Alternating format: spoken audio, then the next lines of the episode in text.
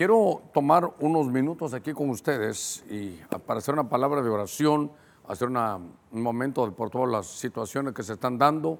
Eh, la guerra sigue allá, ya más de dos meses.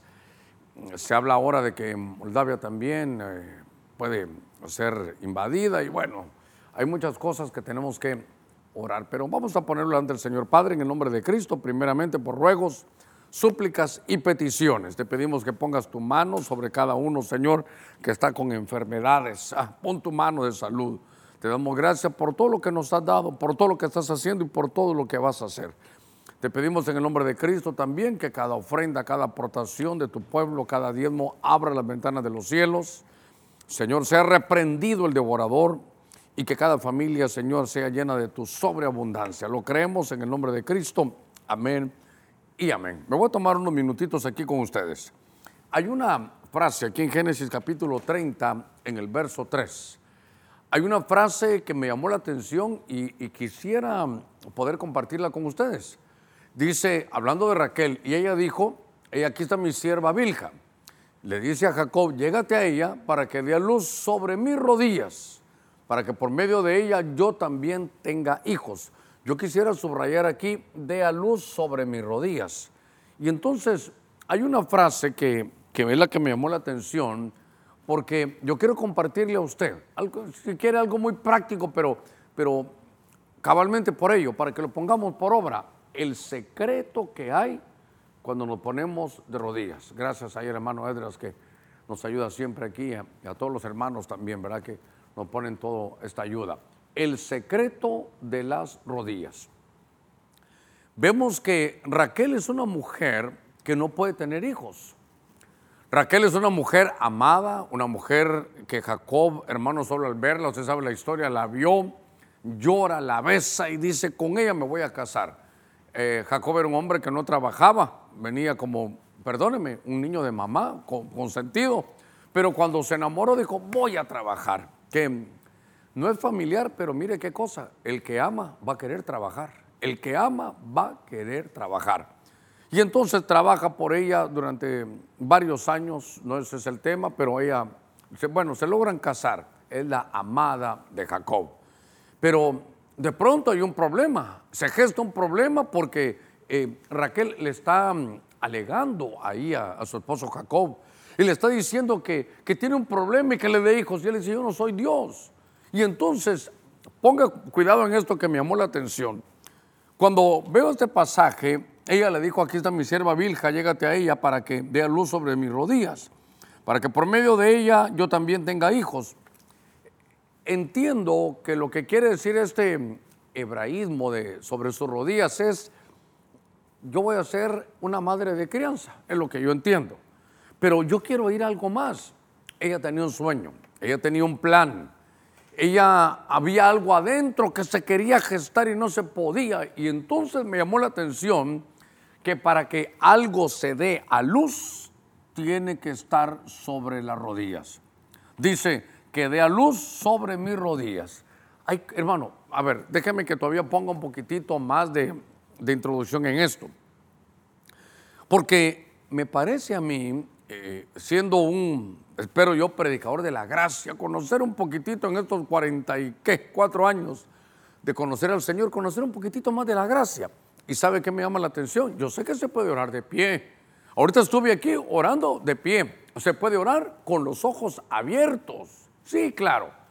Es más, se puede orar, usted va en su carro, puede ir manejando y puede ir orando. Me parece bien, puede orar en la iglesia, puede orar en su casa. Hay un pasaje que no recuerdo dónde está, pero en los Salmos creo yo, donde David oraba o adoraba en la cama, en el lecho. Está bien. Pero cuando yo veo algunas cosas como estas, me llama la atención que hay momentos, hay momentos en que ir a las rodillas es necesario. Y entonces voy a empezar. Ah, el primer caso que quiero trabajar aquí con usted es el caso de Raquel. Entonces Raquel, Raquel es una mujer que, tiene un sueño. Ella quiere derivar algo. Ella quiere que se geste algo, pero, pero no, no, se puede. Ahí, yo creo que todos tenemos un sueño. Y lo que queremos no solo es soñar y soñar y soñar, no. lo que queremos es que se dé a luz. Entonces, no solo es gestar algo. Mire, muchos planes por mucho tiempo. A veces se abusa de eso y yo a eso le llamo parálisis por análisis. Se analiza tanto, una, hermanos, se tardan tanto en tomar una decisión que nunca la toman. Parálisis por análisis, pero eh, también he llamado, le he llamado a eso estar en un embarazo perenne. Eh, yo me voy a hacer esto, yo voy a, yo voy a dedicarme a tiempo completo, eh, yo voy a, predicar, yo me voy a meter a un discipulado, yo me voy a poner a servir, y años y años. Se gesta, pero no se da luz. Y hay cosas que uno tiene un sueño, hermano, para, para esto. Y, por eso quisiera yo aprovechar, porque esta Raquel es la que se va a poner, dice, de a luz sobre mis rodillas. Entonces, aquí lo que, lo que estoy viendo es que están hablando de gestar un sueño, de dar a luz un sueño. Lo voy a poner así, dar a luz. No solo gestar, dar a luz ¿sabe qué? Un sueño. Entonces, hermano, hay cosas que, que está bueno que usted las tenga en su corazón, que, las que, que, piense, que trabaje sobre ello, pero todo el mensaje de esta noche es que hay un secreto en ir a las rodillas. Mire, Raquel al final, Vilja tiene el niño, claro que sí, pero ella al final logra tener dos hijos y no podía, era estéril pero había un sueño adentro de ella, qué lindo va a ser tener un hijo. Tal vez la edad pasaba. Eh, lo tremendo es que su, opositora, si usted quiere, lea, una mujer, pero fértil, podía tener hijos. Vilja y Silpa, las dos siervas, también podían, solo ella no. Entonces ella tenía un problema, que no se gestaba. Bueno, voy a decir, voy a corregir, que se podía gestar algo en ella, pero que no lo daba luz. Me voy a grabar, voy a estudiar y solo pensar, pensar, pero no se gesta, pero no se da luz. Y entonces, aquí es donde entró el punto en mi corazón, que entonces hay un secreto de ir a las rodillas. Ella fue a las rodillas, le pidió al Señor y entonces Dios le realizó el sueño. No solo que Vilja tuviera un, un hijo que ella podía criarlo, no, no, no, ella misma fue la madre de José el preferido de Jacob, José, el que se vestía vestiduras de color, y también madre de Benjamín. De Benjamín están los libertadores como Esther, de Benjamín era el apóstol Pablo. Mire todo lo que se... Mire qué poderío había dentro de ella, cuánto se quería, hermano, dar a luz, que se gestaba, pero, pero no se daba luz. ¿Cuántos puntos tendrá usted? ¿Cuántos sueños tendrá usted de que eh, me voy a graduar? No puedo. ¿Me voy a casar? No puedo Em, y solo está el pensamiento, eh, voy a servir y por algo no lo hago. Voy a poner una empresa y no se puede. Voy a sacar mi visa. Y solo gestar, gestar. ¿Y cuánto? Deténgase un momentito esta, esta noche. ¿Cuánto tiempo lleva a estar gestando algo? Y nunca se da luz. Entonces, mi consejo esta, esta noche, ¿sabe qué es? Vayamos a las rodillas, pruebe. Pruebe, vaya a las rodillas. Aquí estoy, Señor. Esta mujer lo logró logró tener no uno, dos hijos y era estéril. ¿Cuándo logró eso? Cuando se fue a las rodillas, hermano. Entonces, eso me llamó la atención y esto me he tomado dos minutitos como para poner una base de lo que le quiero trasladar. Porque entonces, ahora venga conmigo al libro de Génesis, capítulo 50, en el verso, a ver, en el verso 22. Génesis 50, 22 dice, Ay, Dios mío, entonces lo tengo mal. ¿22 o qué será? Sigamos leyendo hasta el 20. Sí, entonces 22 y 23. 22 y 23, me faltó ahí el 23. José se quedó en Egipto, él y la casa de su padre. Y vivió José 110 años. Verso 23 es el que me interesa. En el verso 23 mi Biblia dice, y vio José la tercera generación de los hijos de Efraín y vio José la tercera generación de los hijos de Efraín.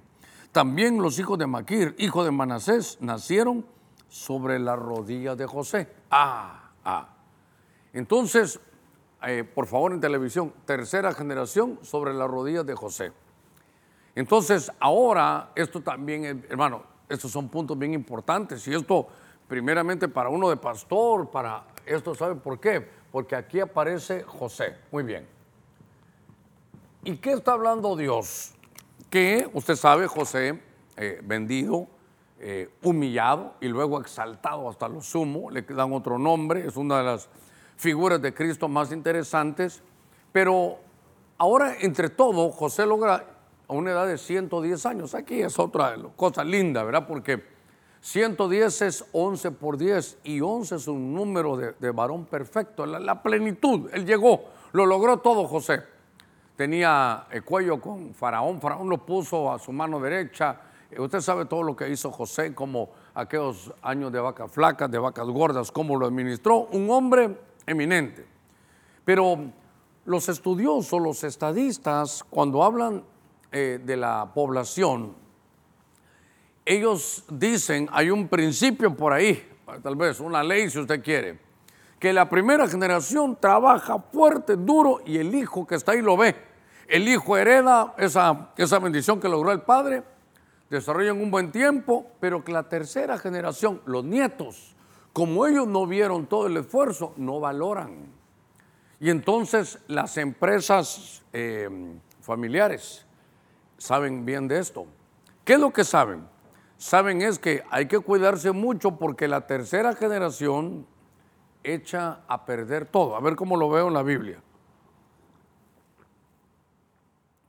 A ver cómo lo veo en la Biblia. Mm. Eh, David, un hombre que peleó 40 años de batalla en batalla, de guerra en guerra y logra todos los botines y cuando al final de su ministerio en Primera Crónica 29, él da una ofrenda especial para hacer el templo, ya no lo hace él, pero entonces Salomón, con toda la fuerza de David, en ese momento lo desarrolla hacia un reino de paz, ya no hay enemigos, entre comillas, ya no hay enemigos, y, se desarrolla un reino pacífico de riqueza como nunca, dos generaciones. Pero, ¿y la tercera? En la tercera aparece Roboam.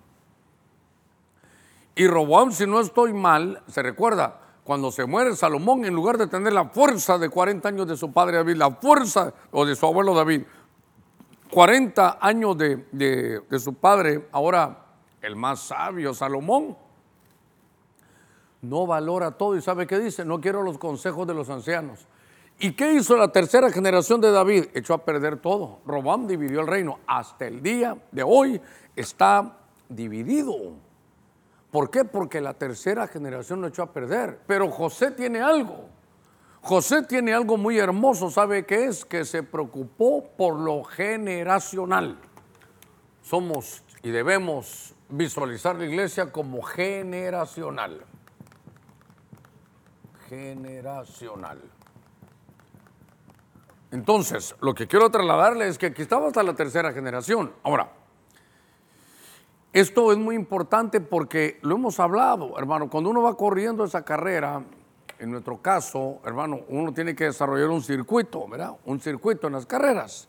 Uno va corriendo y en su mano lleva una estafeta uno va en todo su recorrido. Uno tiene que terminar su recorrido porque el relevo no está en cualquier momento. No, no, uno tiene que terminar, como dijo el apóstol Pablo, yo he terminado mi carrera. Yo he peleado la buena batalla y yo guardé la fe, pero he terminado mi carrera. Entonces corre, corre. Y de pronto, al cerrar su, su, su circuito, su círculo, su tiempo de administración, le toca agarrar la estafeta y entregarla. Lo hemos hablado. Si por alguna razón el que trae aquí no entrega bien la estafeta y se cae, o el que viene atrás no la va a recibir bien y se cae, todos pierden. Todo lo que se había logrado se echa a perder. Y entonces viene eh, ahora José y le da la estafeta a sus hijos. Muy bien. Pero ahora viene la tercera generación y eso me llamó la atención porque entonces se logran grandes cosas. Mire, por ejemplo, un buen relevo, Abraham e Isaac, porque cuando hubo una crisis, eso es Génesis 26, cuando hubo una crisis de hambre, dice mi Biblia que el secreto de, de Isaac, el bendito de Jehová, Génesis 26, fue que mm, abrió los pozos y tuvo, aunque no llovía, tenía agua, pero el agua era de abajo. Y entonces bebieron de esa agua. Y entonces hemos dicho, qué bueno que esta generación de jóvenes está bebiendo el agua, de los pozos, sí. Solo que los pozos los abrió Abraham. El agua que bebe la juventud de ahora, el evangelio, la gloria que están viviendo por un trabajo anterior, pero no la van a echar a perder. Ahora, para aquí, para, para mí lo mío es lo generacional. Cuando le toca a uno desarrollar una labor apostólica, uno va a una iglesia y entiendo yo, algún día lo vamos a ver, cómo Pablo llega a los Corintios y capítulo a capítulo les dice, eso está malo, no le deben de hacer, corrijan, hagan.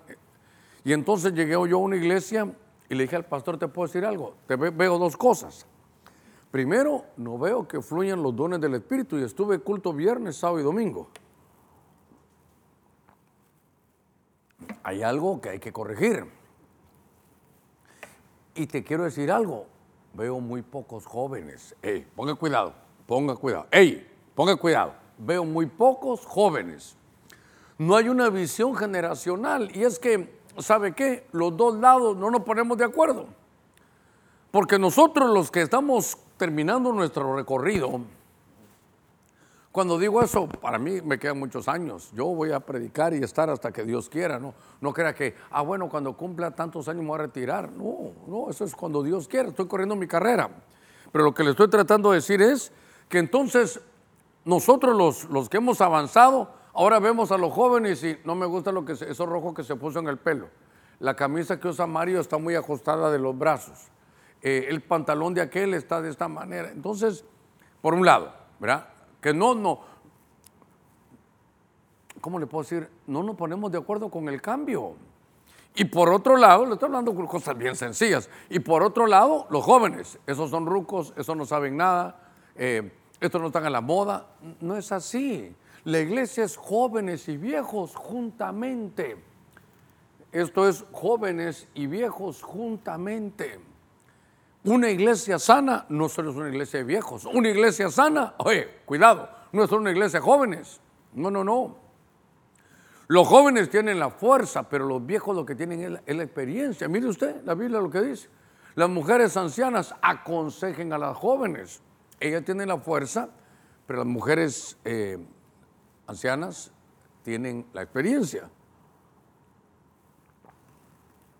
Entonces me llamó la atención cómo es que mm, José, voy a la carga aquí, venga conmigo el texto, y vio José la tercera generación de los hijos de Efraín, también a los hijos de Maquir, hijo de Manasés, nacieron sobre la rodilla de José. ¿Cómo logró José que su tercera generación se desarrollara bien? Porque fue a las rodillas. Entonces, ¿cuál es el mensaje? Para mí, para mí, de pastores, para nosotros los pastores, ir a las rodillas para que la iglesia no se vacíe de jóvenes. Sí, que ya no son como antes. No le pongamos excusas si siempre en la Biblia dice jóvenes y viejos juntamente. Entonces, tenemos que correr y saber que eh, siempre va a haber un cambio. Lo hemos hablado en la Biblia. Hay cambios a los que tenemos que enfrentarnos. Bienaventurado aquel que sabe los cambios, hermano, y sabe enfrentarlos. Se recuerda, salen de Egipto, pasan el desierto y aquí como hay la nube, el agua gratis, la comida gratis, el maná, pan de ángeles, eh, los, eh, los pies no se les hinchaban, la ropa crecía con ellos, una de milagros, pero cuando entran a Canaán se acabó la nube, se acabó el pan gratis y no es que Dios ya no esté, ahí está el Señor. ¿Sabe qué es lo terrible? Que la generación que vamos a entrar aquí en Canaán, digamos, ah, se perdió, la, ya no está la nube.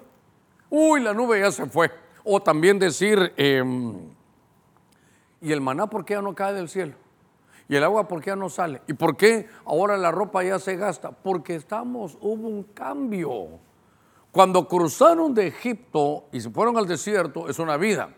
Y entrar en Canaán es un cambio. Y mire, mire, mire, mire, a ver cómo le digo. Miren si no tengo razón en esto. ¿Qué pasó con esa generación? La de Josué y Caleb. Dijo Dios, usted por incrédulos vayan ahí y se murieron toda, toda la generación que no quiso el cambio, se fue a morir al desierto. Y todos los niños que nacieron ahí, la nueva generación, junto con Josué y Caleb, entraron a, la abundancia. Hermano, que no nos pase esto. Esto no solo va para pastores ahora, va para los padres de familia.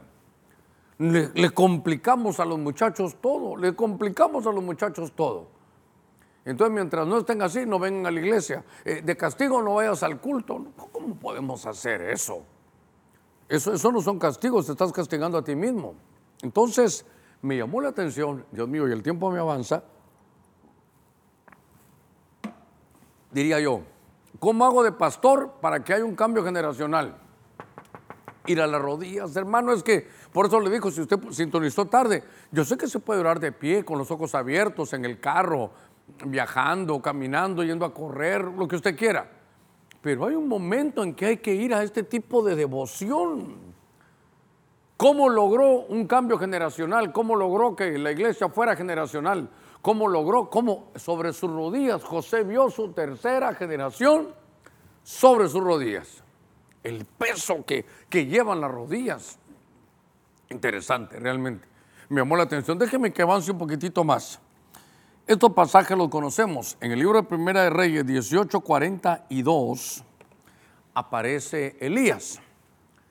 Entonces dice, Acab subió a comer y a beber, pero Elías subió a la cumbre del Carmelo y ahí se agachó en tierra y puso su rostro entre las rodillas. Pongamos aquí Elías y puso su rostro sobre las rodillas. Ah, bueno. Entonces aquí vamos a ver otros puntos. Hermano, esto, ¿sabe qué? Hermano Germán, ¿a qué nos quiere llevar? A la devoción, a eso los quiero llevar. A los, eh, está bueno que saboreemos la gracia, sí, hay muchas maneras de vivir y hacer, sí, pero ir a las rodillas, hay un secreto, no lo podemos perder. No lo podemos perder. La familia Rivera, bueno, ya la mencioné, la familia Rivera, hace muchos años la hermana Dunia me regaló algo que ahí lo tengo. Ella me regaló eh, Creo que eso se usa, es como unas almohadillas para cuando se hace mm, eh, jardinería, para poner las rodillas. Pero ella me estaba diciendo, mire pastor, para cuando ore, ahí lo tengo en mi cuarto. Porque esas son cosas para, para ir a ponerse de rodillas. Y yo sé, hermano, yo sé que yo oro, a veces estoy sentado estudiando y ahí, Padre, gracias, ahí oro, me pongo de pie, pero hay un secreto, no olvidemos ir a las rodillas. Ahora, entonces ahora está Elías. Está Elías. ¿Y qué pasa en el tiempo de Elías? Hay una crisis tremenda. Lea usted Primera de Reyes capítulo 17, hay una crisis.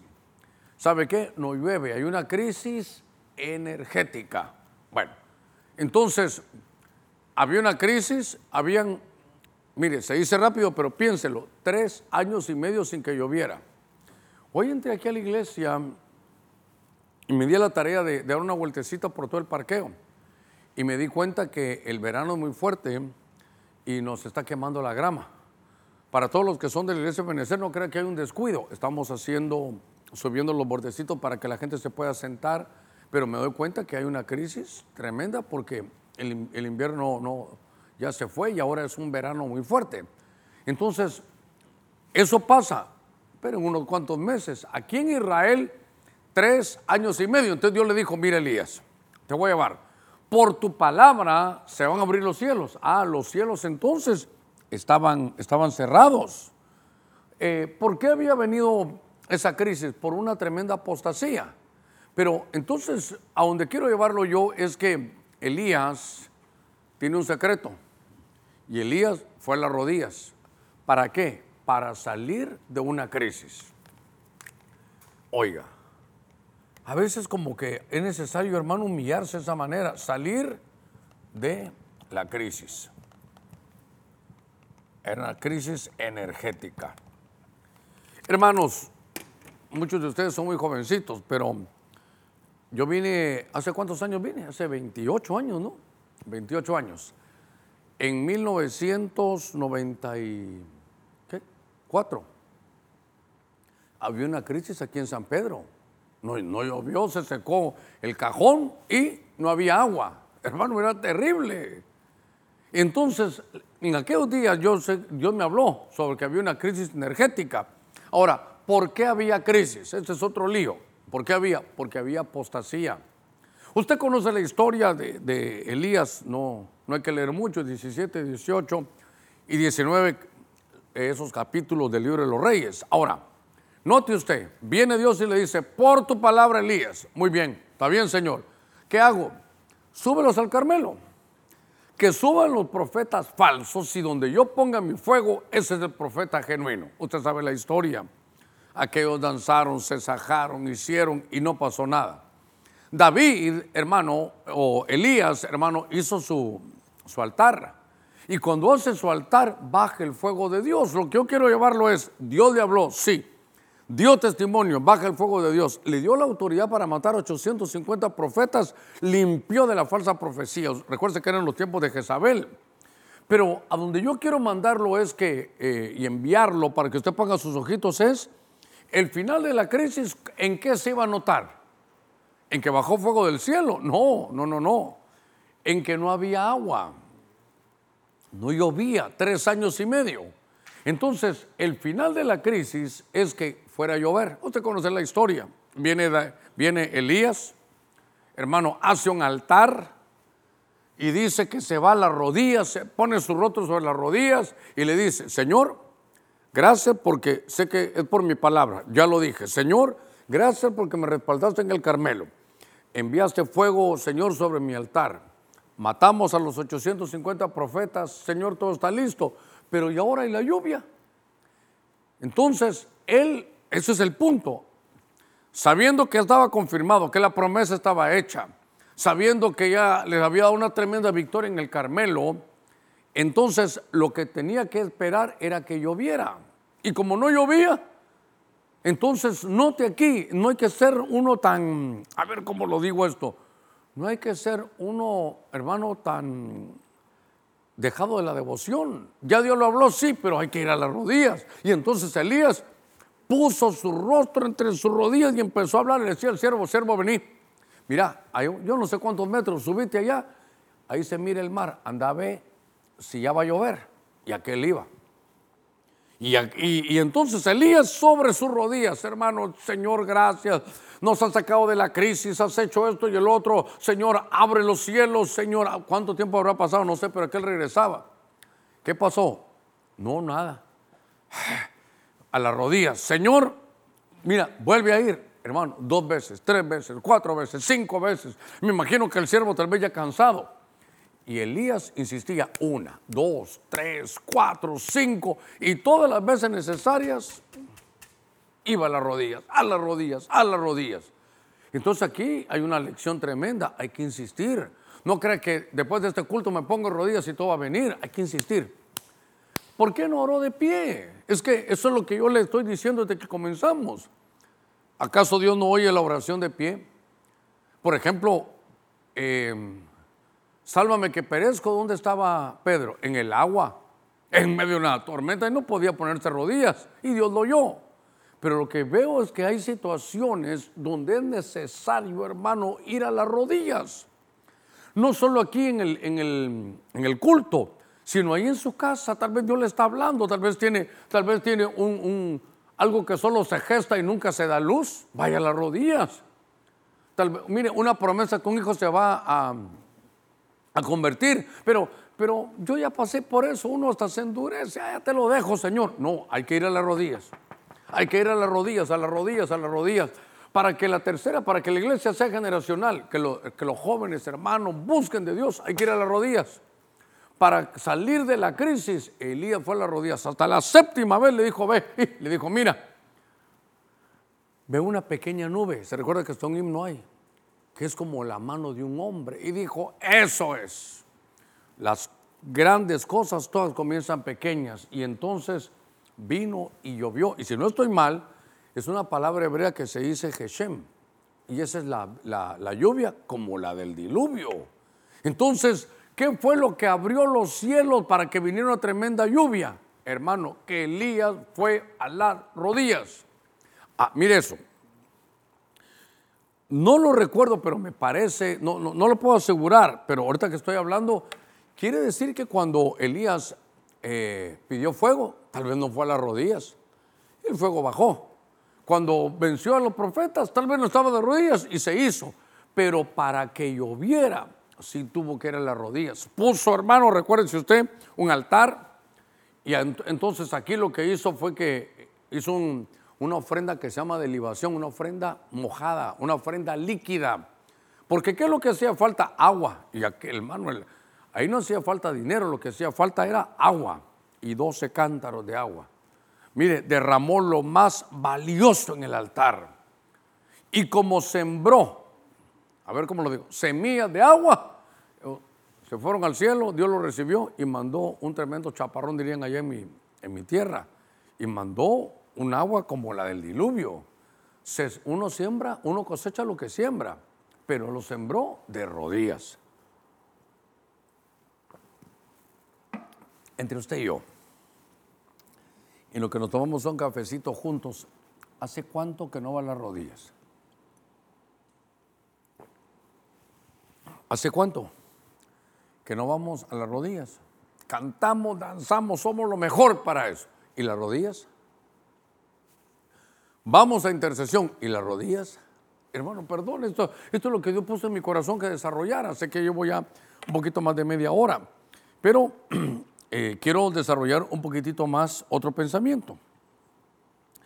En el libro de los Hechos, capítulo 7, verso 60, hay un caso más. Y este caso es de un hombre llamado Esteban. Déjeme que lo escriba por aquí. Como que las cosas más difíciles de lograr hay que ir a las rodillas, hermano para desarrollar un sueño, que no solo se geste, sino darle luz a las rodillas, para que sea algo generacional a las rodillas, para salir de una crisis. Menos más solo que ahí está mi ofrenda, que mi Dios, no, vaya a las rodillas también. Es más, voy a corregir, vamos a las rodillas. Mire, ese es un hombre llamado Esteban. Y Esteban dice, y cayendo de rodillas, clamó en alta voz, Señor, no les tomes en cuenta este pecado. Habiendo dicho esto, no dice murió, dice durmió, cayendo de rodillas, con amarillo aquí, cayendo de rodillas. Ahora, Esteban es un hombre que es de aquellos que uno vale la pena que los estudie, porque era un hombre, ¿sabe cómo? Lleno del Espíritu de Dios, era un hombre con llenuras. En el libro de los Hechos, capítulo 6, a ver si lo tengo, este no, lo di allá, en el verso 3, en el verso 5 y en el verso 8. Hechos capítulos 6, verso 3, 5 y 8. Ahí en su casa, con ese cafecito que nos estamos tomando, abra su Biblia. Y entonces, a ver cómo lo pongo aquí. A ver cómo lo pongo aquí. Era un hombre, lo voy a poner aquí en otro color que tenía llenura. Y él dice que estaba, no sé si lo pueden poner, Hechos 6, 3 y luego el 5 y el 8, pero estaba lleno de sabiduría y de gracia. Entonces, mire pues, entre las llenuras tenía sabiduría. Luego dice que también era, tenía otra llenura de gracia. Ah, tenía gracia delante de Dios y gracia delante de los hombres. En el capítulo 6, verso 3, por tanto, coged entre vosotros siete hombres. Entre ellos estaba, estaba Esteban, de buena reputación, llenos de Espíritu Santo y de sabiduría. Ah, de Espíritu Santo entonces aquí. Y de sabiduría. Entonces me faltó aquí, llenos de Espíritu Santo. Vámonos al verso siguiente que les dije. Al verso 5, de Espíritu Santo.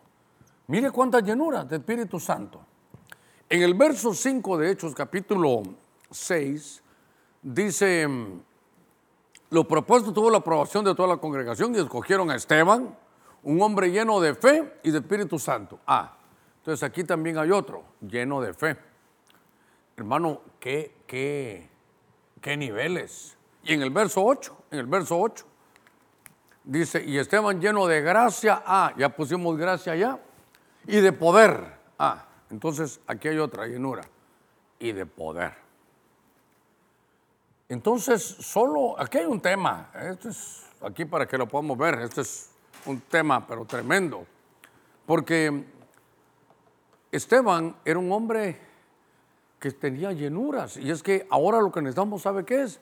La llenura del Espíritu, lleno de sabiduría, para con Dios y para con los hombres. La gracia de la misma manera, lleno de Espíritu Santo, no solo de el Espíritu Santo, sino de un Espíritu de santidad. Aparte, lleno de fe y aparte, lleno de poder. Hermano, un hombre completo, un hombre completo. Esteban, un hombre completo. Y entonces, Esteban está en medio de una situación. De pronto se le abren los cielos. Y entonces él dice, veo los cielos abiertos. Por favor, póngame cuidado en esto. Ya lo he enseñado, pero póngame cuidado en esto. Esteban dice, veo los cielos abiertos y veo a la diestra de Dios, veo a Cristo Jesús que está sentado ahora, se puso de pie. Y cuando él dice que ve a la diestra a Cristo Jesús, lo empiezan a apedrear, gritan que es un hereje. Entonces, aquí me voy a detener. Hasta aquí me faltó lleno de revelación. ¿Por qué? Porque él mira, por favor póngame cuidado en esto, él mira que hubo un cambio, hermano, los cambios, otra vez hubo un cambio, que a la diestra del Padre ahora está Jesús. Y en, Deuteronomio, creo yo, en Deuteronomio, ¿sabe qué dice? Que a la diestra estaba la ley de fuego. Entonces, todos los que conocían Biblia, eh, los fariseos dijeron, mentiras, a la diestra de Dios está la ley de fuego, eso dice ahí Deuteronomio. Pero había habido un cambio. Entonces no fue una herejía, fue una revelación. Ah, hermano, y cuando uno habla de alguna revelación a veces, los religiosos, ¿o sabe qué a veces? Eh, los que alegan, yo, yo casi no leo los comentarios, pero a veces, por ejemplo, le hablo de otras creaciones. ¡Uh, hermano! ¿Sabe qué? Para más los que ni siquiera son cristianos valoran y dicen, uy, sí, pero algunos, algunos me apedrean, que para que esto, que, que creo que esto es herejía, porque no han leído, no leen la palabra. Es gente que ni picha, ni cacha, ni deja batear. Hermano, es, solo utilizan las redes para tirar, nunca para edificar, si lo más, lo más fácil es destruir. Pero ahí estaba Esteban, lleno de sabiduría, de gracia, de Espíritu Santo, de fe, de poder, de revelación. Y él fue el primero que vio que a la diestra había habido un cambio. Cuando el Señor muere, va a la cruz, luego resucita, eh, eh, se levanta a la parte más baja de la tierra y dice entonces que se fue a la diestra del Padre a interceder por nosotros. Entonces, en la diestra del Padre antes estaba la ley de fuego, ¿sabe qué era? Si usted cree un aparato angélico que iba, hermano, a, poner orden, si usted quiere, sin, sin misericordia. Pero se fue la ley de fuego y vino un cambio, ahora está la ley de la misericordia. Algunos cristianos todavía les gusta vivir con la ley de fuego, pero a mí me gustan más las misericordias que gozaba David. Y entonces ahora Esteban está y lo empiezan a apedrear. Ahora volvamos aquí a Hechos capítulo 7, verso 60. Entonces este hombre con todas las llenuras que tenía, cayendo de rodillas, le dijo, no tomes en cuenta este pecado. Bueno, creo que ahí está, esto lo pueden poner. ¿Qué le estoy tratando de decir? Que solo un hombre que va a las rodillas, que tiene estas llenuras del Espíritu, hermano, se le facilita, ¿sabe qué? Poder perdonar. Hay gente que dice, no, es que este me hizo un daño tan terrible. El perdón. No se va a molestar conmigo. Pastor, yo no puedo perdonar. Ah, entonces, porque no está lleno del Señor. Uno, pastor, es que lo que me hicieron no tiene perdón. Vaya a las rodillas, cayendo de rodillas, le dijo, Señor, ellos no saben lo que hacen.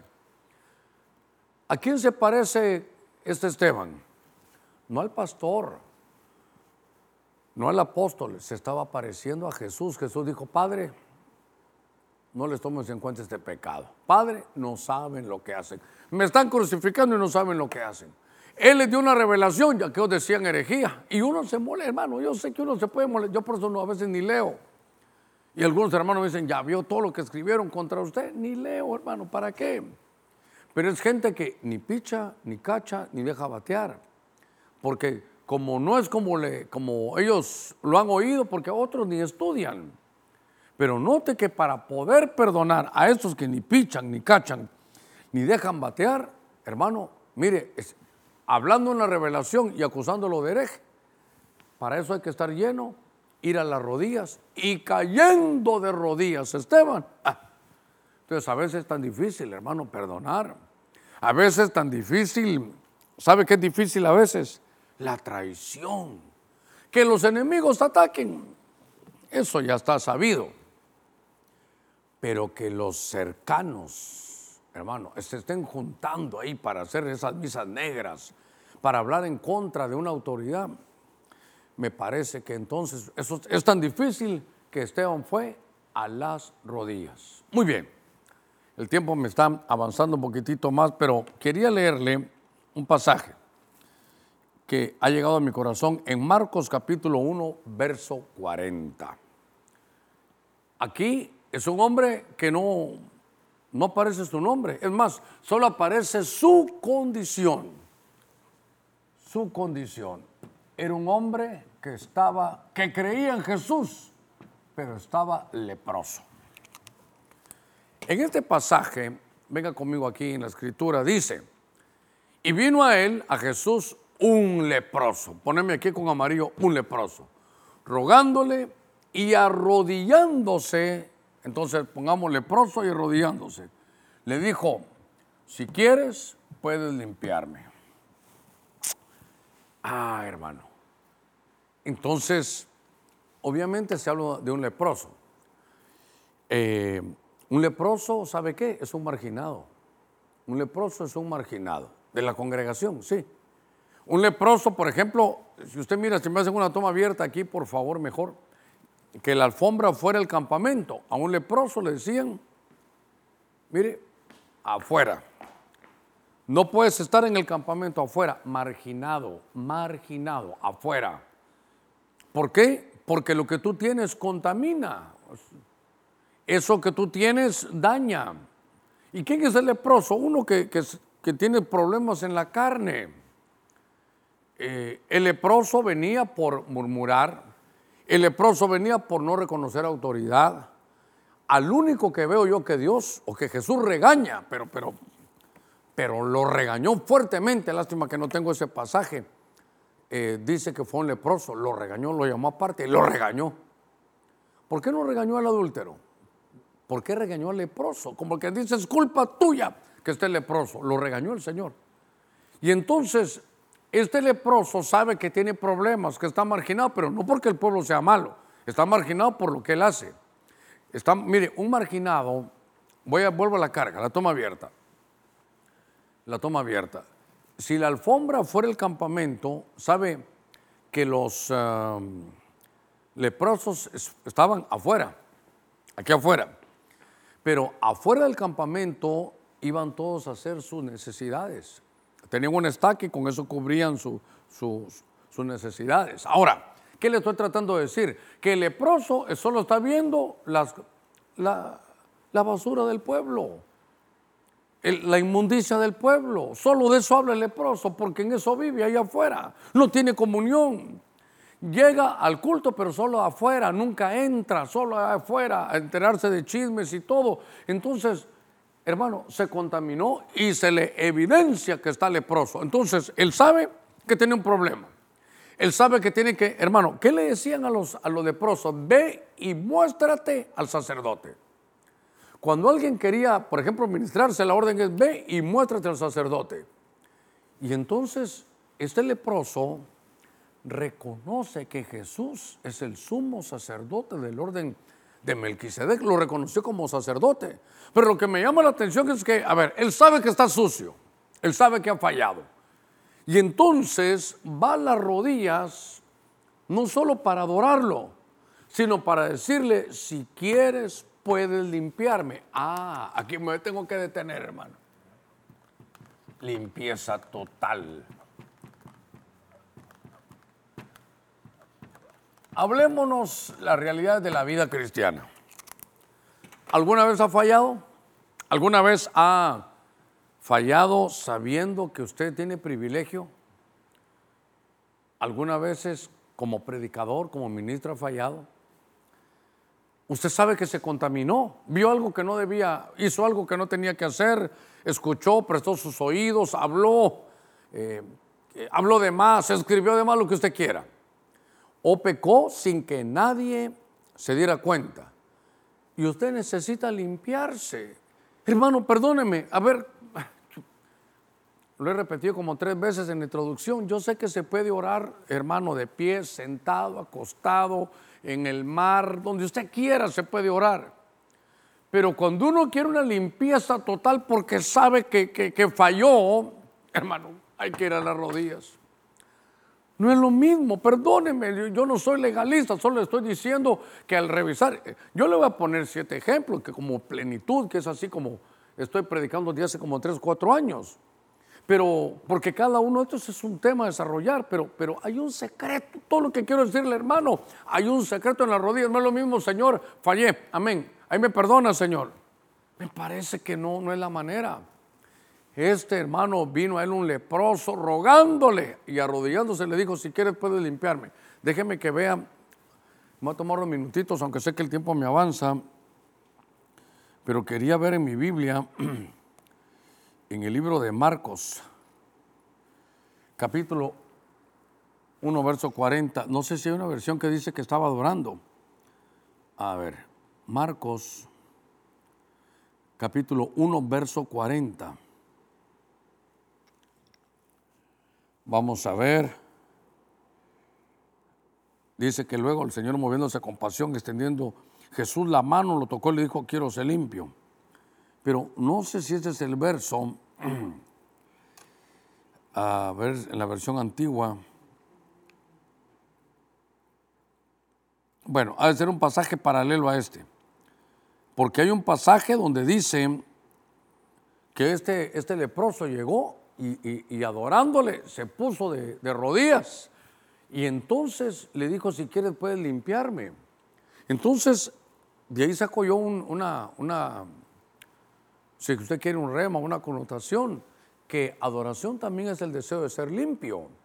Pero no es lo mismo, Señor, te fallé, ahí me perdonas. No, hermano, usted leproso sabía que había fallado, ¿sabe qué? Hay momentos donde uno no siente el perdón, no sé si le ha pasado uno oró, pero, pero no, como que estoy endurecido, estoy aquí, pero eh, un ratito y ah, no, como que no se siente. Pero si usted y yo queremos limpieza total, a las rodillas. Le dijo, no le dijo si puedes, no, si tú quieres. Si tú quieres, puedes limpiarme.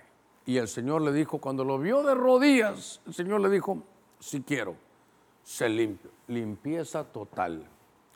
¿No te ha pasado que fallaste y, y, y, es que hermano, ¿cómo lo puedo decir aquí como pastor? Aquí, eh, pero sentiste como que pediste perdón como de voladita, como que ahí te, ahí te encargo, perdona Señor.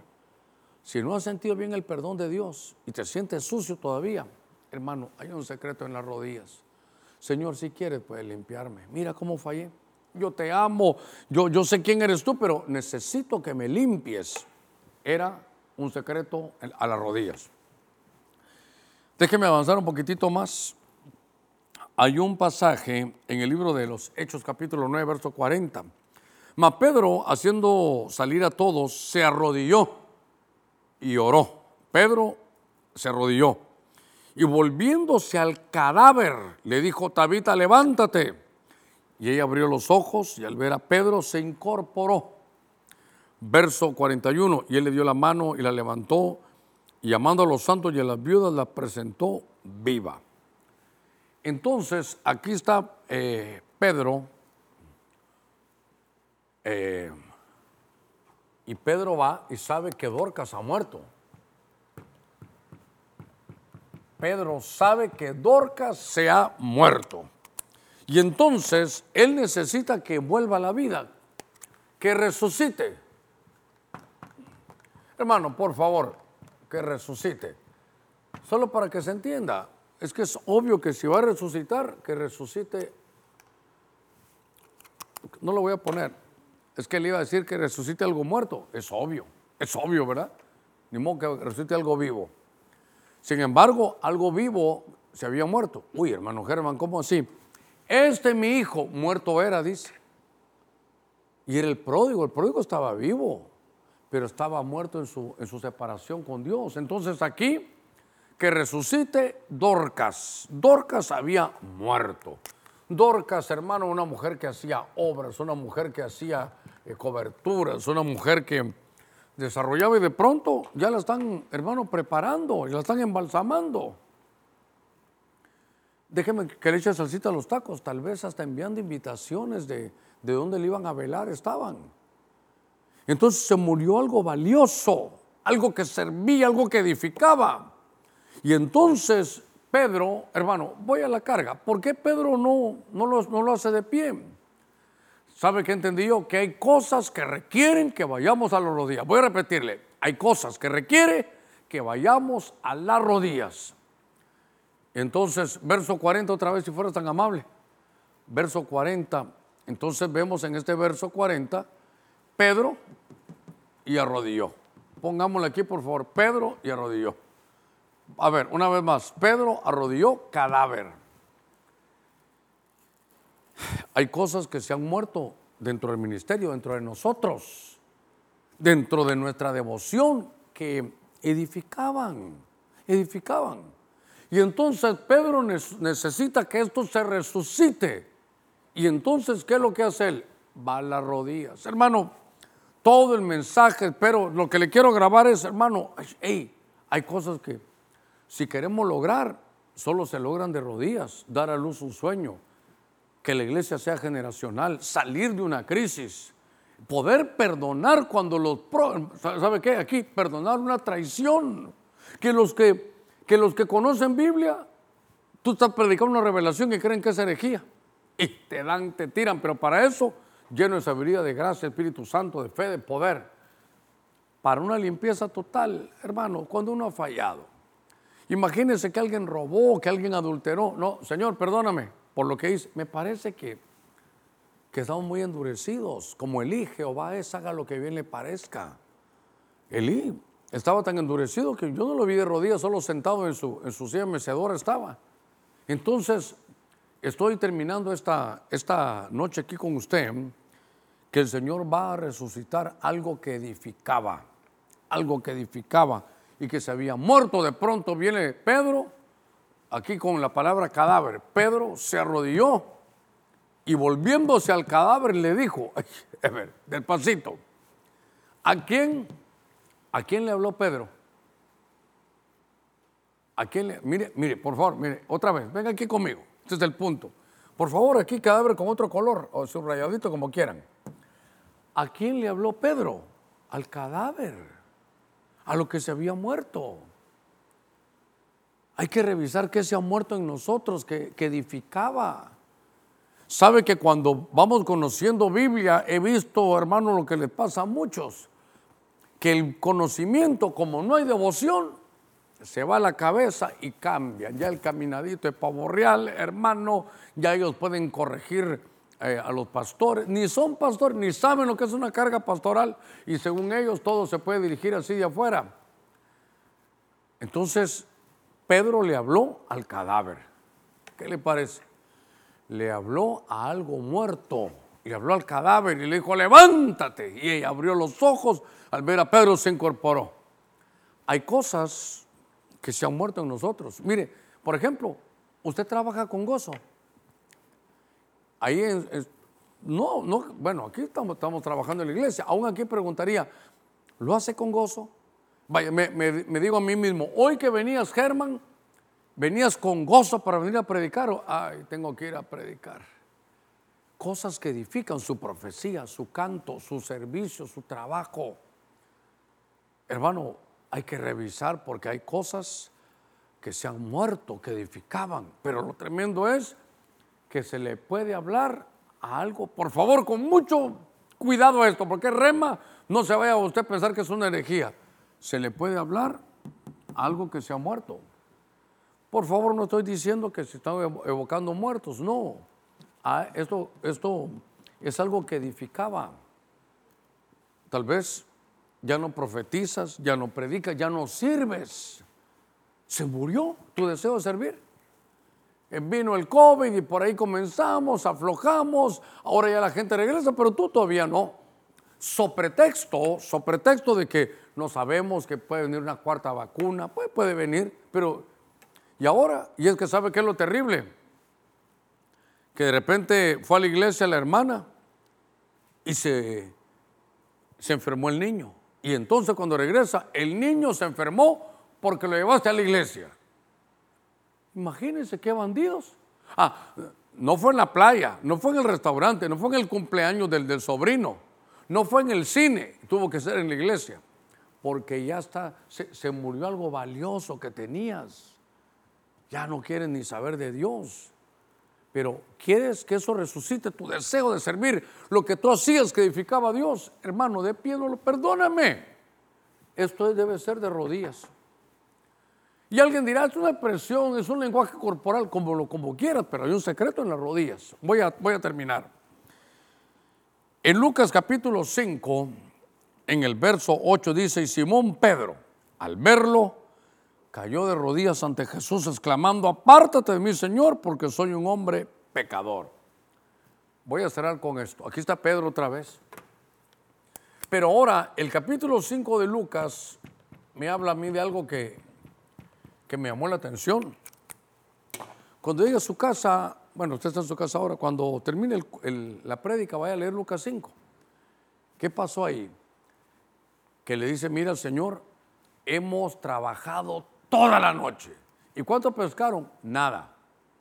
No fue, no fue por Aragán, solo que toda la noche tratamos de pescar y no pescamos nada. Pedro sabía que en la noche era el mejor momento para pescar. Yo siempre he dicho que como el que dice, Jesús, tú sabes de predicar, pero de pescar yo sé más. Y Jesús le dijo, tal vez a horas de la mañana, vayan, boga mar adentro y echa tu red ahí para pescar. Y cuando le, bueno, Señor, porque tú lo dices, pero no es hora de pescar. Ya fuimos a las aguas, ya no hay peces, Señor, algo pasa aquí. Jesús dijo, préstame tu barca. Predique, le dice, ahora vayan mar adentro. ¿Sabe qué? Sepárate de la orilla un poco, sepárate del mundo un poco, sepárate de lo normal un poco, entra a lo sobrenatural. Y solo echaron la red donde Jesús les dijo y aquel montononón de pescados. Miren, Pedro, yo quiero ver desde este ángulo para cerrar. Pedro se dedicaba a eso, su negocio era la pesca, tal vez pesca SA. Y entonces vemos que no había pescado nada y entonces, si lo quiero ver empresarial es que de la quiebra no pescamos nada. No por haraganes, abrimos el negocio, pero nadie viene. Estamos en quiebra. De la quiebra a la abundancia. sacaron cualquier cantidad de peces. Esta es una de las varias eh, pescas milagrosas, abundancia. Aquí voy a terminar hoy. Entonces, hermano, hay momentos en que tu empresa está en quiebra. Y Jesús en Lucas 5 le dice, préstame tu barca, préstame tu empresa, préstame tu barca. ¿Sabe qué le está diciendo el Señor? Tú eres el gerente general, ¿cuándo me vas a dejar a mí de, encargado? ¿Cuándo vas a dejar de hacer esas cosas que haces ahí de, en tu empresa? ¿Cuándo, tu empresa va a ser mía y entonces solo tú la vas a administrar? Cuando Pedro entiende eso, le dice, Señor, te presto mi barca. Ah, le prestó la barca. Le dio su empresa, Señor, ya hice toda mi tarea de marketing, hice todo lo que está al día.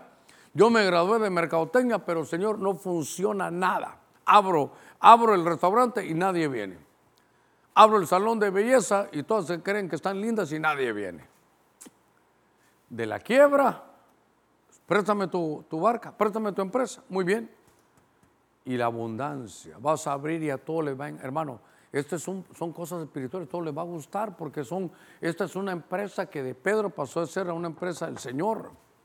¿Cómo se logra salir de una, mire, de una quiebra, de una crisis?